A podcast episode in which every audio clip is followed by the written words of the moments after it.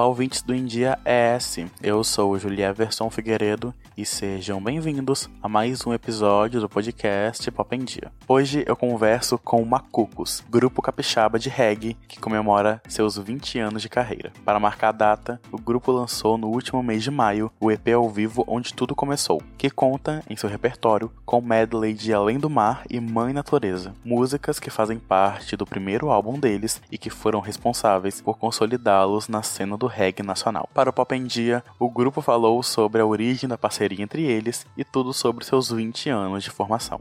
Salve galera do Endi Espírito Santo, eu sou o Fred, vocalista da banda Macucos. E eu sou o guitarrista do Macucos, sou Xande, e hoje a gente vai trocar uma ideia um pouquinho sobre a história da banda e sobre o lançamento do nosso EP ao vivo em comemoração aos 20 anos de lançamento do primeiro álbum. Num lugar assim, feito só pra mim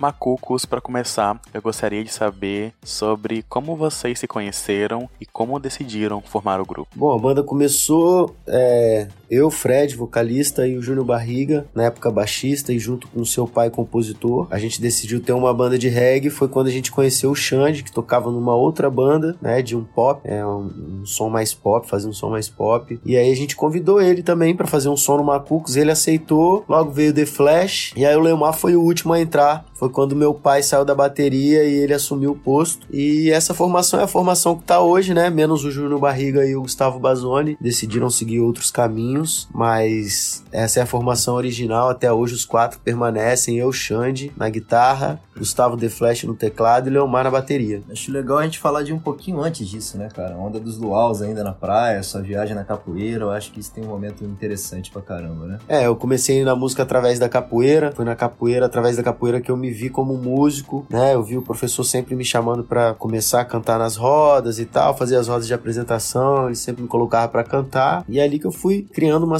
uma, uma segurança, né, para cantar, fui me desinibindo, né, para cantar na frente de público, das pessoas. E a capoeira foi uma grande escola para mim.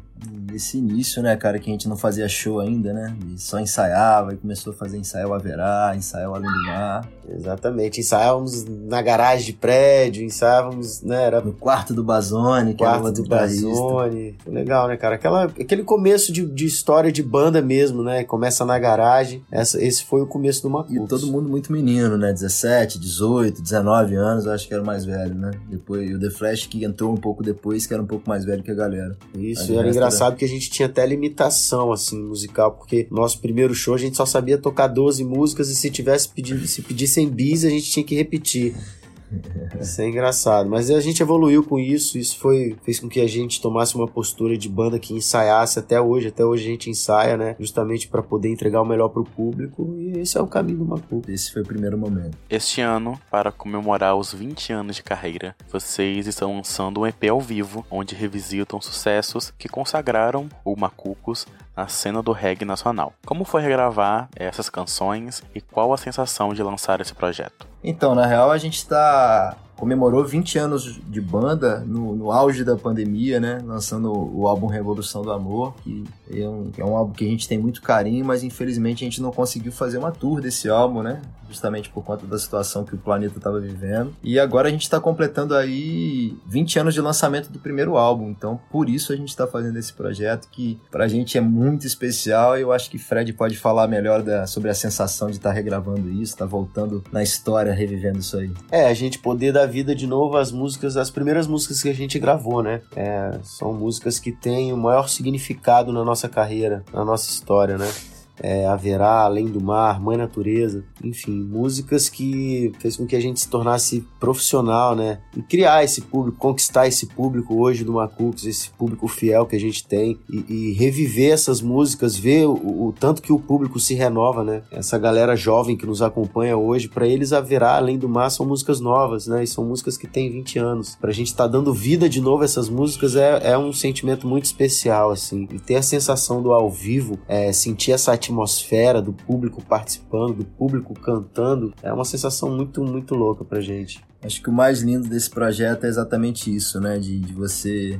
A gente sente nos shows o quanto a gente renovou o público e o quanto gente, essa molecada a galera, a juventude tem, tem ouvido o nosso som e cantado como se as músicas tivessem sido lançadas esse ano, sabe? Então a gente botar isso em, em, em, nas plataformas digitais, essa ideia que quando o Casulo trouxe pra gente foi assim, a gente abraçou a causa e fez com o maior carinho. Além do EP, quais os outros planos que vocês têm para comemorar esses 20 anos de carreira? Ah, esse ano a gente pretende ainda divulgar bastante aí o disco Revolução do Amor, né? Um disco que a gente acredita muito, que foi lançado na pandemia. Eu acho que esse esse ano é o ano dos feats também, né? Tem muito feat que a gente tá preparando para esse ano, eu acho que pro ano que vem também. É isso, né? Na verdade, quando a gente fala de, de, de planejamento, acho que o disco Revolução do Amor não sai desse planejamento nunca, porque a gente tem um carinho muito especial por ele. E os números dele mesmo nas plataformas digitais são muito expressivos, assim, então, e são músicas que funcionam muito nos shows. Mas eu acho que o principal é isso que o Fred falou, esses feats que a gente tá trazendo, com vários nomes daí da